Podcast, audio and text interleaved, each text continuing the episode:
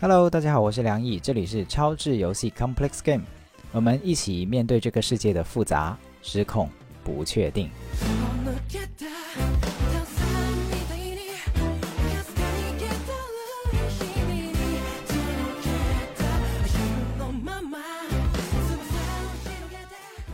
今天想跟大家介绍一部最近我一口气追的动漫，哈，叫《国王排名》。可能已经有人最近在朋友圈或者是动漫的消息里面听说过，它是一部动漫。它最早是漫画，然后在最近的十月新番里面就出了动画，哈，大概出到第四集、第五集这样。然后我知道它的时候，它就已经出到第四集。然后我从第一集开始看起，哈，看一集哭一集，这个是被誉为看一集会哭一集、被治愈一集的动画。然后我就慢慢的讲哈，当然讲的过程中也可能会剧透，所以如果不喜欢剧透的朋友呢，也可以在看完这个动漫以后再来听这期节目哈，自觉绕行。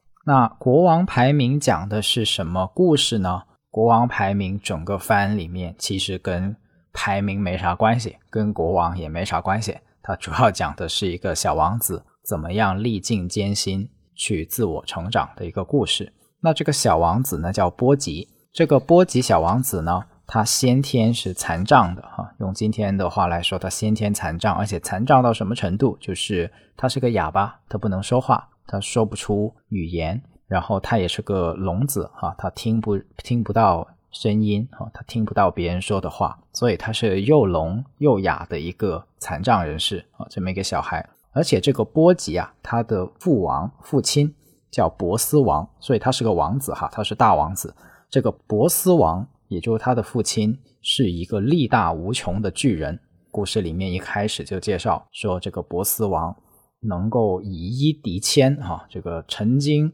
以一己之力击退、击败了几千、成千上万的杀上门来的哥布林巨人啊，就是把这些妖魔鬼怪一己之力拿一根棍子全部打死啊，然后就赢下了战争，于是成为了这个国家的国王。他是个。身高十米以上的巨人，力大无穷啊，个人战斗力爆表的这么一个存在。然后呢，可是波吉就不一样了。波吉的身高大概也就他他爸波斯王的手掌那么高啊，可能大概也就身高不超过一米啊。整个身体是非常瘦弱的哈，所以用一个词去形容就叫手无搏击之力。然后他的年龄目测。在十岁左右，哈，可能在十岁到十几岁之间的这么一个小孩，特别体弱，然后又聋又又哑这样的一个小王子。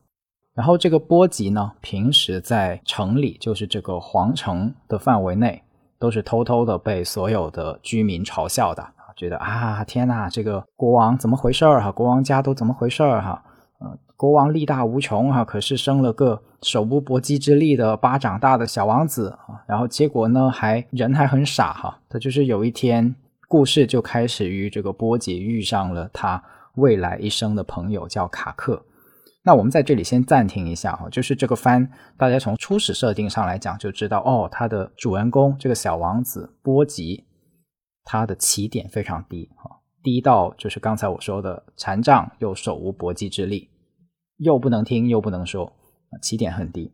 那他说的故事为什么好看呢？为什么这么多人会去追啊？就是这个作者啊，这个作者叫十日，姓十日哈，就是十是数字哈，这个一二三四五六七八九十的十，日就是日期的日子，姓十日叫曹府，十日曹府，可能很多人都没听过哈，这个我也是第一次听。然后我查了一下资料，《国王排名》这个作品啊，是他的处女作。然后就出道即巅峰哈，这个处女作在二零一七年开始连载，然后到二零一八年，它连载了一年多以后，单日的他的这个漫画的阅读量竟然有一天达到了一千五百万啊！你没有听错，我再重复一遍，他的这个国王排名这个漫画在单日的阅读量达到了一千五百万，于是呢就引起了整个日本漫画界的注意，出版社开始帮他。去出这个单行本哈，就是在二零一九年开始发行单行本，然后到了二零二一年，就是最近，呃，这个就开始动画改编的动画就开始上映哈，开始播出，是由著名的霸权社这个 Vit Studio 去制作的。这个作者今年已经四十六岁了哈，他开始画这个作品的时候是四十一岁，所以很神奇的事情是，他是在自己中年人到中年的时候画的第一部真正意义上的作品，然后就红了啊！这样的一个，你可以把它叫大器晚成哈，也可以把它叫做呃出道即巅峰 的这样一个作者。呃，可是这个虽然说是这么多一千五百万的单日阅读和非常奇迹又非常可怕的一个数字，可是当我第一次看到这个漫画的画风的时候啊，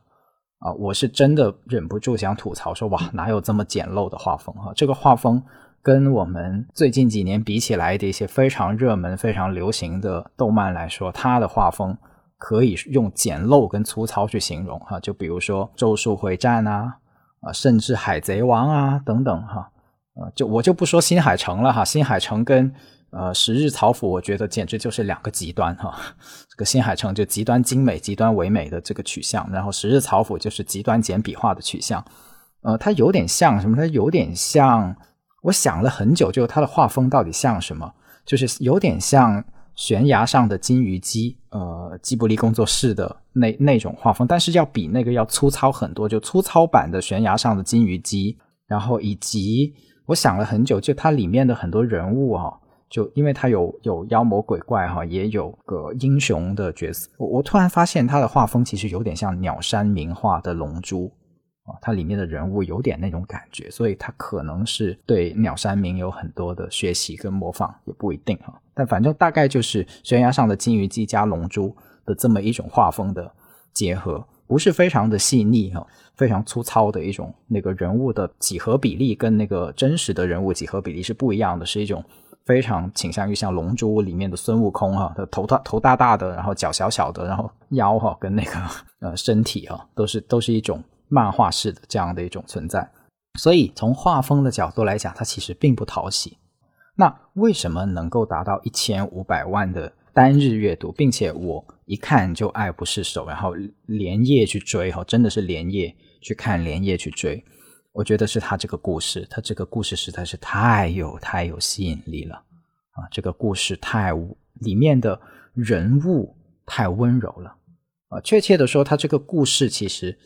它到现在为止，我们还不清楚它的一些基本的世界的架构哈。它跟《进击的巨人》有点像，就是作者已经画了九卷的单行本了，然后也已经来到了一百二十画左右。但是国王排名这个背后的世界，呃，其实看起来应该是蛮宏大的，但是它还没有揭开，甚至连一角都还没有揭开。就是国王排名到底是谁在排名？到底这个排名为什么重要？啊，为什么这么多人要去争夺这个排名？到现在为止还不知道啊，就有点像《进击的巨人》里面到底什么是巨人？哈，一开始大家以为哦，巨人就是吃人的这个怪兽嘛，那结果慢慢发现说，哎，不对，原来巨人不是那么简单的，背后有更大的阴谋哈，背后有更大的主宰，背后有更大的世界。这个十日草府的这个国王排名就给你这种感觉，一百二十话过去了。一点都没有要继续解谜的意思哈，他大量的笔墨，那那这个故事没有解谜，没有推进，那就原地踏步吗？剧情没有，剧情一点都没有原地踏步，剧情全部就放在这个王子波吉，刚才我说的这个又聋又哑，呃，身体还非常的瘦弱的波吉，他所卷入的一场政治阴谋开始，就是在波斯王驾崩以后，就是。故事开始的时候，这个波斯王就已经快要不行了哈，在卧病在床，每天在在吐血。然后波斯王在死了以后，然后有一场政变，就是本来波斯王是想他的临死之前哈留下遗言，说要波吉去做下一任的继任的国王。可是母后就是这个他的老婆哈叫西林王后，发动了政治阴谋，然后就。把既不能说又不能听的波吉给搞下台了啊！直接对臣民宣布的时候，就宣布是他的儿子，也就是这个二王子叫戴达继承王位啊。于是就成了戴达就成了新的国王。然后波吉因为没有做成国王啊，站在戴达的立场上，那这就是一个危险的存在，对吧？本来应该继承王位的人被阴谋政变给搞掉了，那么剩下的事情是什么呢？那就是要追杀他的余党，对吧？要这个斩草除根，要以绝后患。所以戴达就想啊，让这个波吉消失。于是波吉的在整个现在目前展开的故事主线里面，就有一段被陷害，然后被背叛，然后一路的有点像被流放一样的。啊，就去到了远方冒险跟成长，然后最后有机会返回自己的国家去拯救拯救自己的亲人啊，拯救自己的朋友，拯救自己的国家这样的一个故事。至少到目前一百二十话是演到这样的一个主线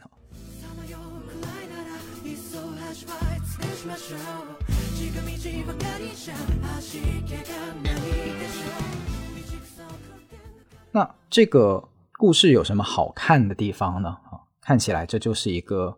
普通的成长历练的故事嘛。它有什么好看的地方呢？啊，它好看就好看在它的故事和人物，而且是几乎可以说纯粹的靠讲故事跟塑造人物来去抓住读者的心。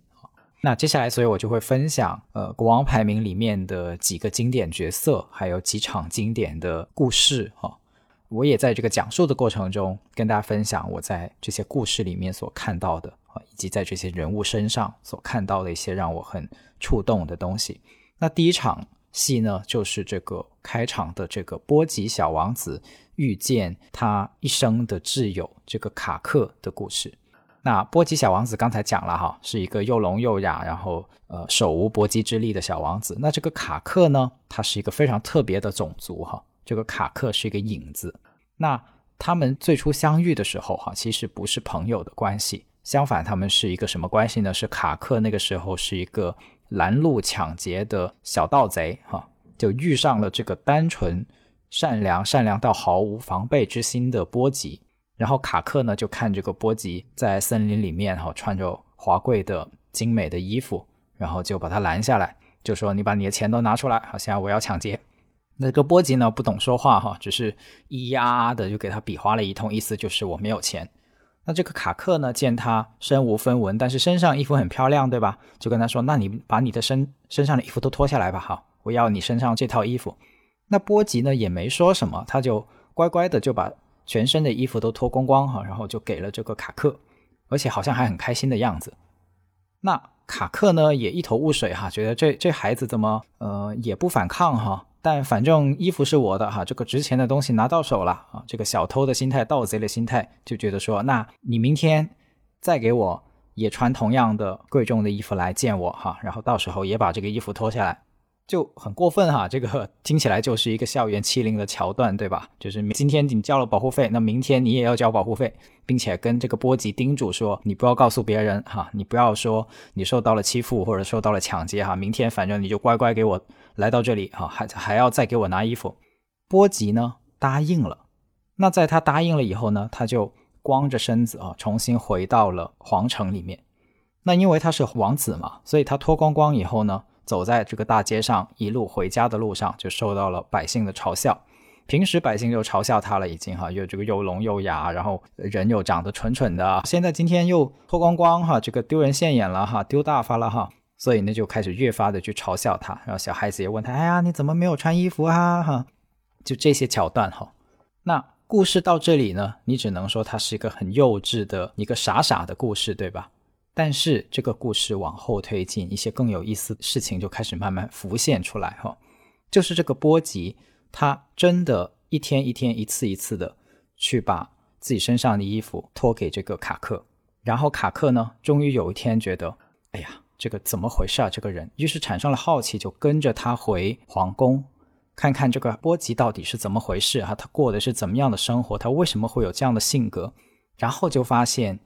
原来波吉是一直被他身边的人去嘲笑的，所以我们不妨想一想哈，就是虽然我们站在一个社会人的角度，我们站在一个成年人社会人的角度，我们会觉得波吉很傻，人家要你脱衣服就脱衣服，人家欺负你就欺负你，他简直就是傻白甜了，比傻白甜还傻白甜，这个简直就已经到了弱智的程度了哈，没有社会能力，没有生存能力。可是如果你换位思考想一想，在波吉的世界里面，只有两种人，要么就是在皇宫里面伺候他的人，表面上服从恭顺，但实际上背后可能是充满嘲笑、看不起。然后呢，呃，波吉衣食住行啊都是照顾的好好的，都提供的好好的，但是没有更进一步的东西了。也就是说，波吉在皇宫里面没有朋友。那在皇宫以外，老百姓那里呢，他得到的其实也是嘲笑，每一个人都在嘲笑他，所以他也没有朋友。那在卡克那里呢，他第一次有一个。有一个人哈，卡克在那个世界里面是个人的设定哈，虽然他是一个呃影子，他是个影子种族的，待会我们会再再会讲到影子种族，但是真的第一次有一个人跟他说：“你能够把你的东西给我吗？”这种对话在波波吉的世界里面是不常发生的，所以在波吉的世界里面，这是个请求啊，那我可以满足嘛，那就做嘛。然后是他甚至觉得卡克就是等于是他的朋友了哈，一个人愿意问他要东西，这已经是一个友谊的体现了。只不过他没有考虑到衣服是值不值钱这种关系而已。所以对于波吉来说，一个哪怕见到他就不马上嘲笑，并且需要他的一些东西的人，他都是不容易遇见的。然后第二个事情就是卡克在。知道了波吉其实是被他身边的人不断的嘲笑以后，不断的排挤，但同时他又很坚强，因为他发现波吉原来是会伤心的，但是他没有在外人面前表现出来，就是哪怕在自己的母后、在自己的弟弟、在自己的家臣面前、在老百姓面前都没有表现出来自己的难过，而是躲到了房间里面哭。当这个时候，卡克就有一些触动了，他就发现说，原来这个孩子是是难过的，他能听得明白其他人在嘲笑他，他知道别人在瞧不起他，他知道别人不接受他，他是有难过的，所以卡克在那一瞬间产生了共情。为什么共情？这个故事就给我们打开这个盗贼卡克的另外一个一面哈，就是他的身世。原来这个卡克所在的影子一族。原来是被追杀的，而且这个追杀的原因是因为，呃，卡克这个影子一族原来是从事这种暗杀工作的，就等于是做特务的哈，做特务出身的。然后这个特务被使用完了以后呢，就遭到了抛弃哈，兔死狗烹，然后就遭到极遭到了背叛，所以他是全个影子家族都被追杀，都灭亡了，就只剩下卡克一个，就等于是侥幸活下来的一个最后的一个族人哈。所以卡克的身世其实非常非常悲惨，他甚至就看着自己的妈妈惨死在自己的，因为要保护自己，所以被无数的人类追杀，惨死在自己的面前。然后卡克在失去了他的母亲以后，然后就流离失所他还只是个孩子的时候就流离失所。然后他好不容易遇上一个给他饭吃的人，结果这个给他饭吃的人呢，是一个整天去打他、家暴他，啊，让他。沦为一个赚钱的工具，还让他去做小偷帮他赚钱，然后一有不开心就打他这样的一个人啊！但哪怕是这样，这个小时候的卡克还是非常非常的依赖、依靠于这个第一个收养他的人啊，这个人类。他甚至在睡觉的时候都把自己的小手牵着这个每天打他的这个人哈，就他把他当做家人，虽然对方把他当做一个赚钱的工具哈。但是他还是把对方当做家人，所以卡克的成长过程其实是有非常非常悲惨的过去。但这个哪怕在最悲惨的时候，他也依然很用力的想去给予、寻求爱、给予爱的这样的一个卡克。然后在经过了漫长的岁月，在被。生活的折磨，在被社会的排挤，因为所有的人类哈都觉得这个影子啊是个怪物啊，这个不能随便跟他讲信用哈，不能随便信任他，都是到处去追杀他，所以就有点像什么，有点像这个《海贼王》里面的尼克鲁宾哈，尼克罗宾的这样的身世的一个卡克，所以到最后他的性格就变成了一个惯偷哈，一个惯。习惯了抢劫的小混混这样的一个性格，所以当他看到波吉的时候，就想去抢劫。也是这个原因，但是当卡克看到波吉身上的这些呃可怜、但同时又坚强。以后他被深深的打动了，他那一瞬间就就是很想跟波吉去去表达，就说你这个朋友啊，现在我是一生追随你了，我就是就希望做你一辈子的朋友哈，我我希望跟你到天涯海角去哈。那个瞬间，故事就非常非常的催泪哈，就是两个成长过程充满辛酸坎坷的人。在这样的过程中，惺惺相惜，然后结下友谊。本来是一个一个抢啊，一个傻，结果到最后是两个人都惺惺相惜，呃，结为朋友。但是这个朋友谊维持了非常非常短暂的时间，就因为这场政治阴谋里面的一个发生，所以就呃分开了，两个人又要被迫分开啊，是这样的一个故事的开局。但是。我们就会看到，在这场戏里面，波吉跟卡克的友谊，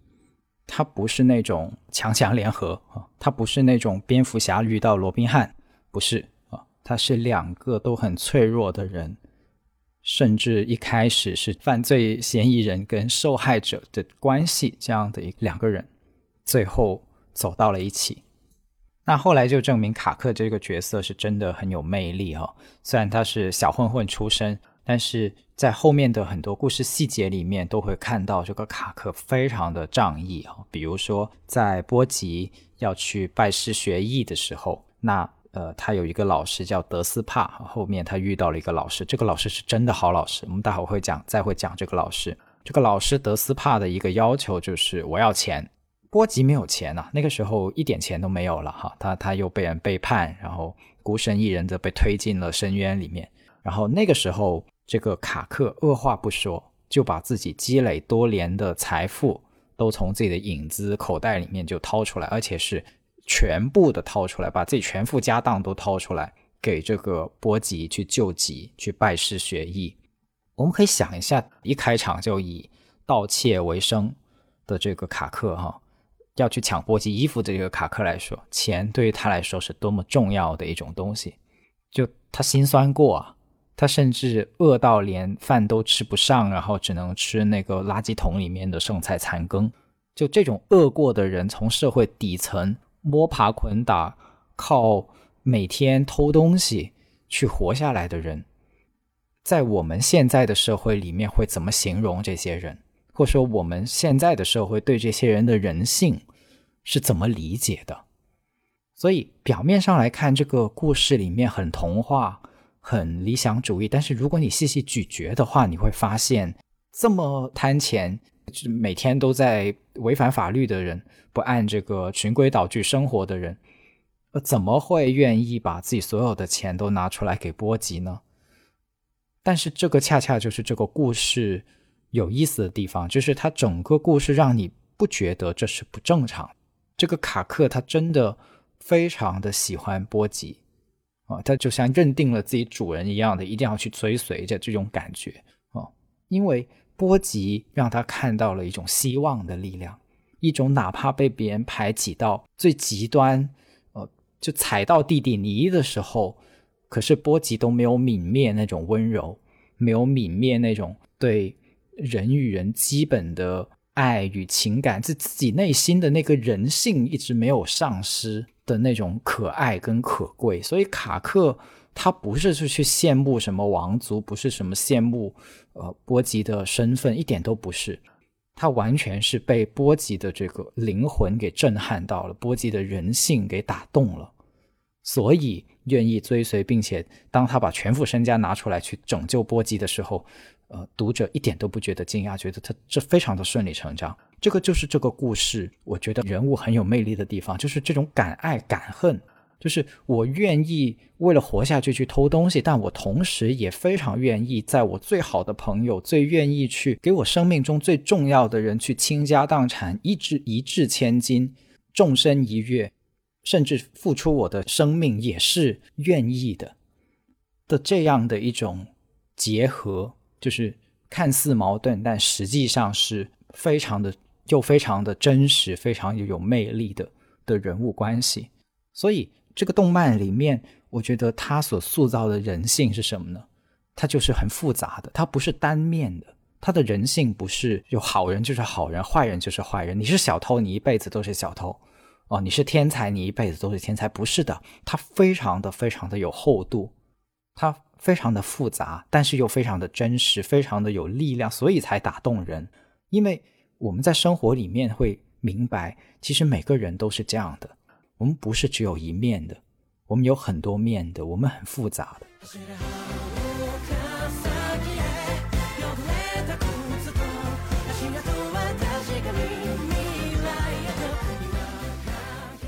这个故事我继续分享哈，这个就是波吉跟卡克的故事。那还有很多的角色也是像我刚才所说的这样子，它不是单面的，甚至它会有反转。一开始你认为这个是个坏人，非常恶毒哦，但后来发现原来不是，原来自己完全想错了哈。比如这个西林母母后哈，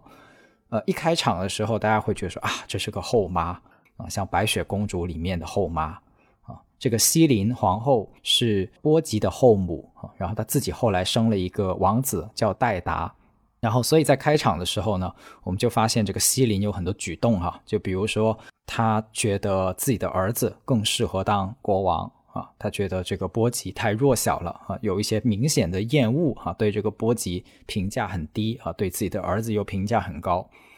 然后呢，他又发动了政变，哈，这个明明波斯王说要把王位传给波吉，结果呢，他鼓动群臣啊，就说这个不能把王位传给波吉，哈，要把王位传给戴达，并且发起投票，最后呢就投赢了，哈，把这个波吉投下去了。所以他是等于等于是整个政变的发动者。看到那里，我们就会觉得一个恶毒的后母，哈，这个形象跃然纸上，啊。而且他还鼓动波吉跟戴达去决斗啊，明知道波吉可能是会打不过的，但是当我们慢慢往下看的时候，我们发现不是啊。这个当波吉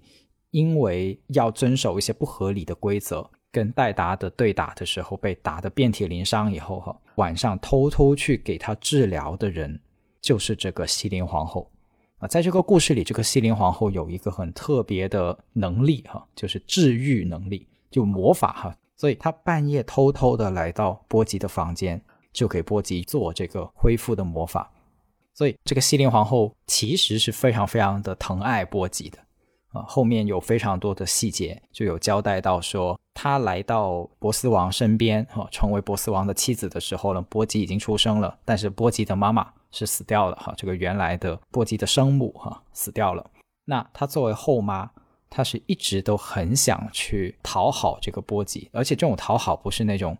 呃，怎么讲？我不应该用讨好这个词，确切的说是能得到波吉的爱哈。就是有一个他他的原话就是我很想做波吉的妈妈，所以他就很努力的学手语哈。从在一开始不会不会手语，然后当他做着这个手语，波吉能够看明白的时候呢，他就很开心哈。然后呢，他就经常每天端着个蛋糕哈去找波吉哈。然后波吉开始是蛮戒备他的，小时候的时候，因为不知道他是谁嘛，这是个陌生人，所以就躲得远远的。所以整个画面就变成了这个西林皇后啊，很想拿这个端这个蛋糕在波吉身后去追哈追赶的这么一个看起来有点诡异，但是又非常温馨的画面啊，就是一个后母为了要得到这个原来的。孩子的爱哈，然后自己有很多的付出，有很多的考虑哈。他甚至跟身边的家臣啊，就说这个跟在他身边的护卫哈，叫德鲁西，这个护卫队的队长，牛高马大，人高马大。他跟德鲁西说：“你不要靠近我哈，你站得远远的。”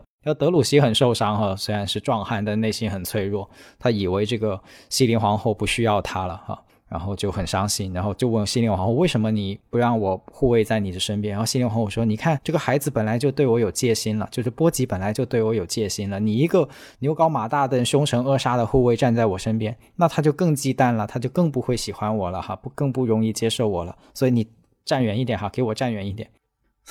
所以大家看这个西林皇后啊，她真的其实是很疼爱波吉，她甚至后来后面说她。”发动政变哈，不想让这个波吉做国王，也不是说偏心自己的孩子戴达啊，恰恰相反，是因为他觉得如果波吉勉强接下来做国王的话，他会受很多的苦啊。这个国王的工作挑战是很大的。可是溺爱归溺爱哈，后来我们也会从西林皇后的很多的行为里面，我们就发现这真的很像很多中国的母亲，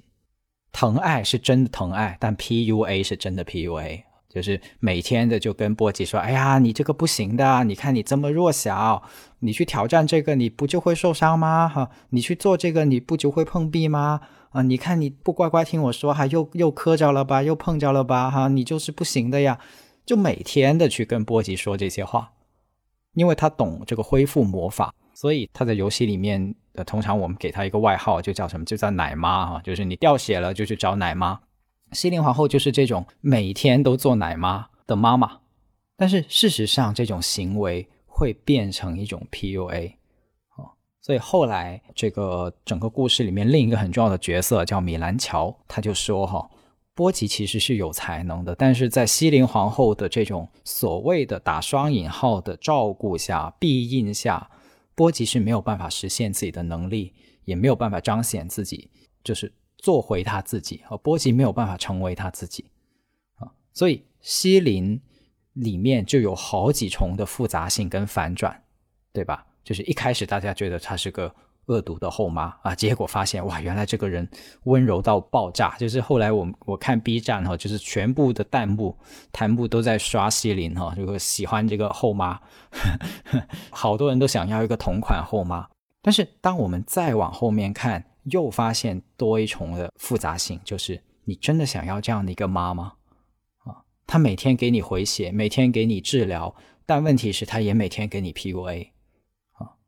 而且在整个动画里面，西林这个角色很有魅力哈，就是当他发现自己的孩子有危险啊，后来这个戴达他的自己亲生的儿子戴达，因为这个波斯王的复活啊，不知道被关到哪里去了。啊，他就拿起剑，穿起盔甲，然后就要去找这个波斯王复仇。然后弹幕全部都在说“为母则刚”哈，就我我也觉得是，就是西林身上这种气质，就是那种“为母则刚”的气质，就是谁动我的孩子，我就跟他拼命啊；谁要欺负我家小孩，我就跟他拼命；然后谁打伤我的孩子，我就尽力去救他，去治疗他。在西林的世界里面，他尽力了，他用他。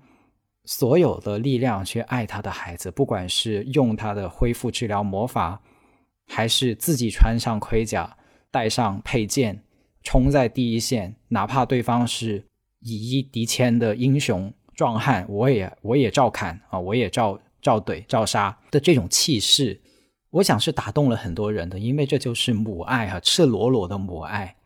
但同时，它也呈现给你看这种母爱对于人性的压制，它对于。波及美好一面的那个忽略，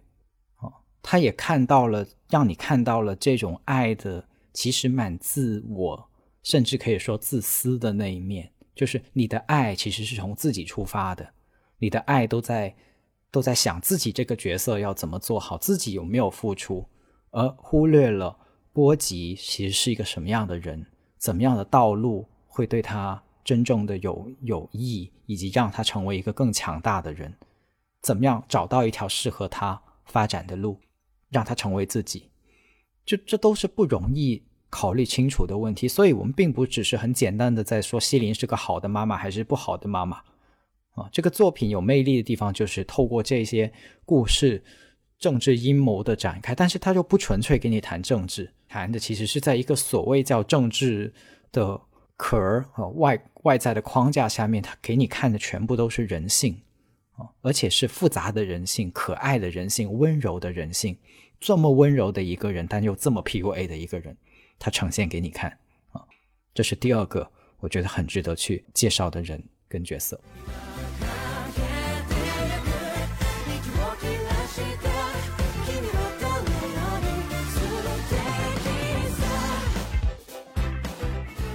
然后第三个我觉得很值得去介绍的人，就顺着刚才讲，就是这个国王排名，它呈现给你看的就是一个复杂、一个个复杂的人，它不是只有一个人复杂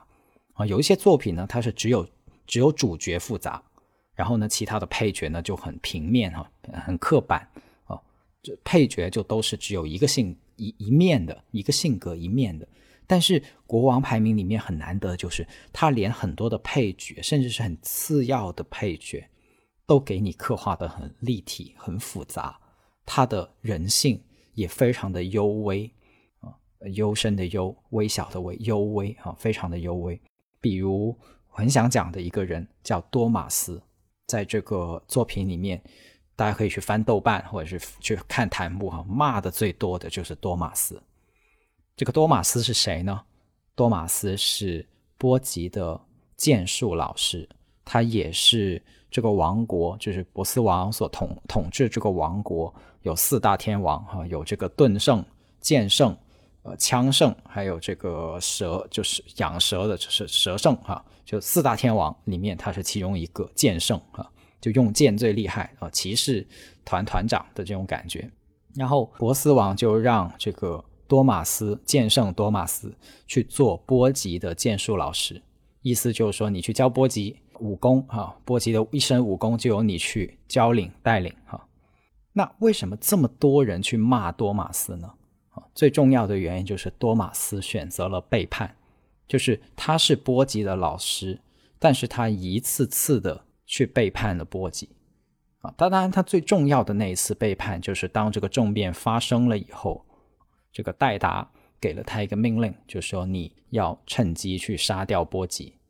然后呢，他就跟波吉远行，哈，出门远行，就在远行的过程中找了个机会，把波吉推下了地狱悬崖，啊，那最后这一推啊，真的是让波吉伤透了心，因为他一开始是以为这个多马斯是忠心耿耿的，啊，是。一直教他这个恩师哈，嗯，大家想一下，波吉这么善良的人，对吧？就这个恩师，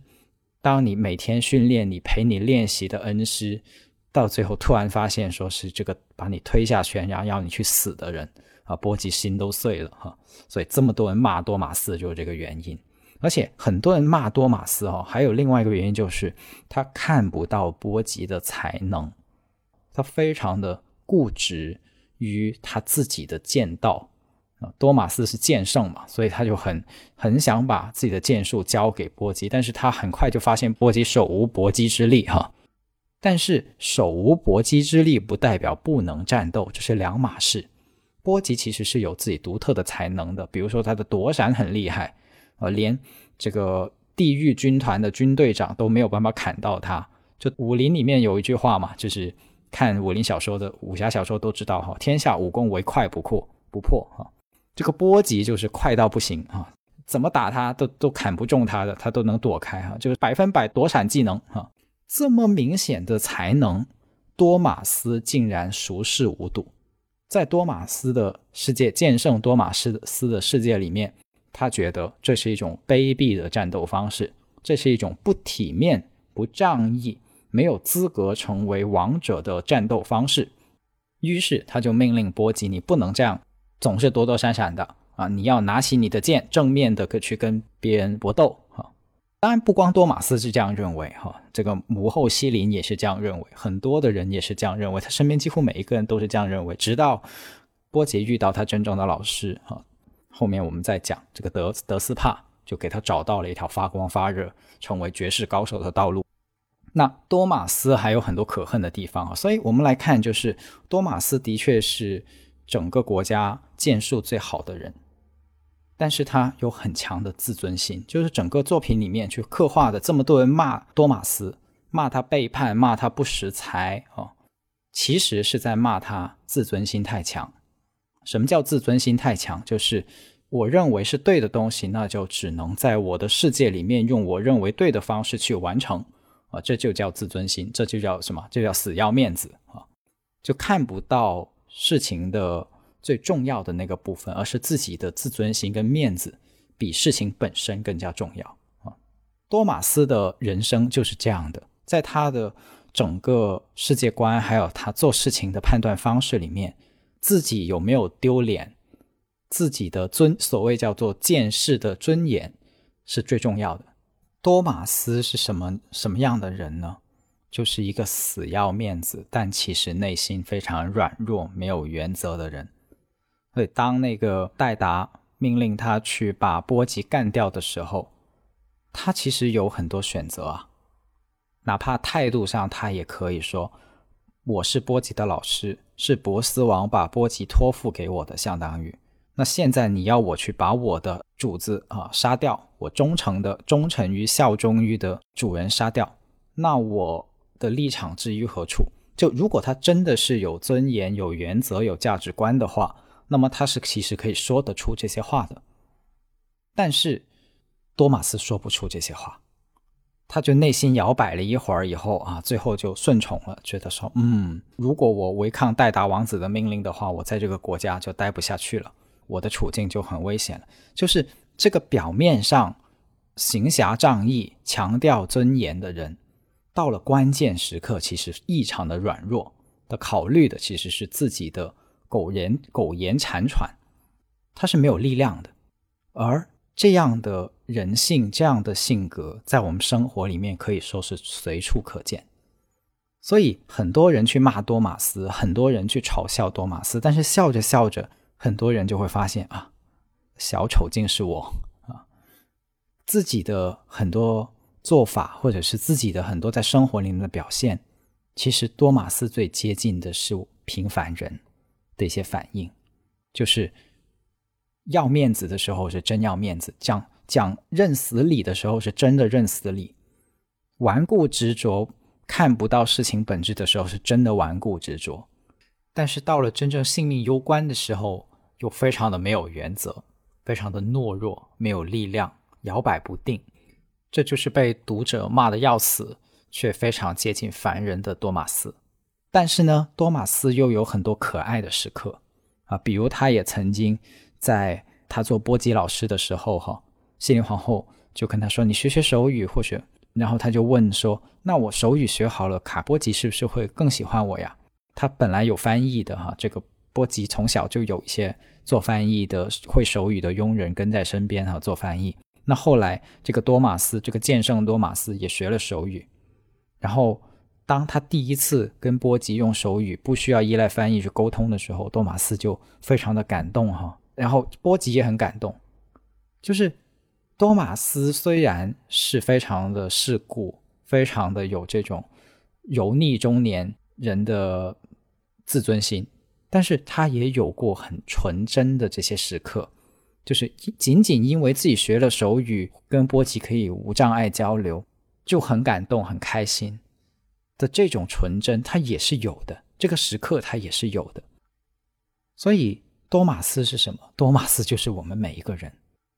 呃，多马斯还有一个很，我觉得非常的接近凡人的时刻，或者说非常的让我们觉得很真实的时刻，就是他虽然是波吉的老师，但是他当他发现波吉手无搏击之力，可能连俯卧撑都做不了几个的时候，他是难掩心中的失落的。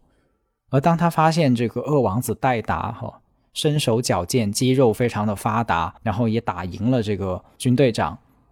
就是这个军团里面的其中一个小队长，然后跟他去切磋的时候，他发现这个戴达非常的有战斗的天赋，就做那打那种王者之剑哈，力量型打法呃非常有天赋。以后他难掩心中的狂喜，所以当最后这个戴达让他去呃干掉波吉的时候，有你说有没有影响呢？就是这个因素有没有影响呢？就是你要伺候的两个王子。啊，一个是经常每天令自己失望的，另一个是饱含天赋的，哈，一看起来就是非常的具有王者霸气的。你自己心里面真的这个天平是平的吗？多马斯做不到这个一碗水端平，他的心不自然的就偏向了戴达这边。这不是很常见的凡人的反应吗？我们有多少的人做老师？我们回想一下，我们所有遇到的老师，或者当甚至当我们自己做老师的时候，当你看到一个特别有天赋的孩子，跟一个非常平庸甚至是拖后腿的孩子，在成绩上哈，我说的是在成绩上，你的内心的落差是怎么样的？你是不是更愿意去跟那个很积极回答问题的学生去互动？这是非常真实的。所以多马斯。还有这个细节，就体现出这种凡人的真实。所以我说，多马斯可能就是我们内心其中一个自己，那个懦弱的自己，平凡但是却懦弱的自己，偶有闪光，但大部分时候都很懦弱的自己。这就是这样的一个人。然后他是剑圣啊，啊，他也是这个王国里面除了国王以外最有战斗力的其中一个人。所以很有趣啊，这个这个漫画里面这些角色，呃，然后这个多马斯后面还有很多的出场的机会啊，他也在很多的故事桥段里面扮演了很多重要的角色啊，他一直都还没有退场啊，到到了一百二十话他还在没有退场，然后这个过程中他也自己砍断了自己的一只手哈，就是当他背叛了这个波吉王子以后，他也非常的难过哈，他声泪俱下。所以他的背叛不是那种势利的背叛。所以很有趣的就是，我们有的时候哈，在看电视里面看到说那些贪官、那些罪犯，他犯罪归犯罪，贪污归贪污，但是他当他被抓的时候，他是声泪俱下的，他也哭得很真实。多马斯就是这样，背叛完。波吉以后，他也声泪俱下，他也撕心裂肺，然后撕心裂肺到什么程度？就是让他旁边一个士兵，哦，这个后来的一个配角，去把他的手给砍下来。然后那个士兵呢，砍的不够用力，哈，这个手只砍断了一半，哈，这个掉在那里。这个多马斯呢，把心一横，然后抽取自己的剑圣的剑，然后直接把自己的手给完完整整的砍了下来。这从此就变成了只剩下一个手的独臂剑圣多马斯。所以他是愿意用。自断一臂的方式来去说明自己有负于波及，这也很真实啊啊！所以软弱归软弱，卑鄙归卑鄙，自尊心归自尊心，他还是自断一臂。所以你说这个故事里面的人物立不立体啊？复不复杂？真不真实？好不好看啊？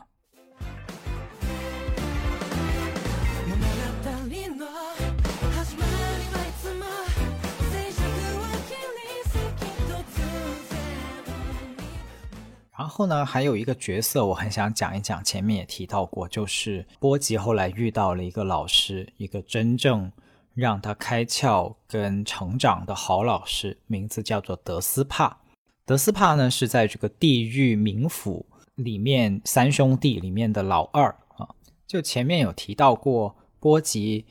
被这个多马斯推下悬崖哈，在就是在这个地狱之门的坑口把他推下去。然后多马斯就以为他死了，但实际上呢，这个卡克救了波吉，也不知道从哪里冒出来就把波吉救了。然后结果两个人呢又一起在地狱冥府里面，因为推下去掉下去了嘛，就在地狱里面去找人帮忙哈。就是原来发现是有呃一封信，这封信呢是从他的后妈哈这个西陵皇后那里去得来的，就是去找这个叫德斯帕的人做老师哈。这个西陵皇后已经预想到，她这这一次出出远门，不仅是一个所谓叫探亲之旅，表面上是一个探亲之旅，但实际上是一个求求师之旅啊，就是找老师、成成长之旅，所以就给他写了介绍信，让德斯帕做他的老师。那这个德斯帕呢，一开始是给人一种圆滑世故哈，非常无厘头。呃，不学无术这样的一种感觉哈，嘻嘻哈哈，然后伸手就要钱，非常的贪财的这么一个角色。但是后来我这部作品里面很经典的一个所谓叫反转哈，每个人都有一些反转的，西林皇后有反转，多马斯有反转，卡克有反转，那德斯帕身上也有这种反转。德斯帕身上的这种反转就是表面上贪财，但实际上非常的有智慧跟善良。有几个事情能够体现德斯帕的智慧跟善良哈，其中尤其重要的就是他发掘了波吉的才能啊。前面提到了这个波吉呢没有办法去打硬仗，就是他没有办法做这个力量型选手和去砍劈，他手无搏击之力嘛。但是德斯帕很快的发现波吉的躲闪速度天下无敌啊，无人能及。那可是他也同时发现一个问题，就是躲闪厉害归躲闪厉害，但是你终究如果你要击败敌人，你你还是要进攻的，对吧？那怎么办呢？他就让波吉自己去挑武器，在挑武器的过程中，他就找到了最适合波吉的武器是什么呢？是很短的，像一根针一样的一把剑啊，就是有点像我们现在击剑运动里面的那种剑哈，就只有一根针。所以，为什么德斯帕会挑这个武器呢？就是第一，因为这个武器啊非常轻，波吉拿在手上了一点都不累哈。波吉拿什么剑、什么刀、什么斧头都觉得累，都拿不起。但是唯独这个有点像击剑的这样的一根针啊，针剑吧，我们叫它这种针剑呢，它拿在手上非常轻松。而且呢，因为这个针剑呢，它所有的发力都凝聚在一个点上哈，极小的一个针尖上。所以呢，波吉就能够发挥他速度的特长，就是哪怕他手无搏击之力，但是这根针只要刺的精准，敌人就能够全数的承受这个攻击，就会倒下哈。然后德斯帕就是这样的找到了波吉运用自己才能，既能防守又能攻击的一个模式吧，啊，一个一个释放自己天赋的方式。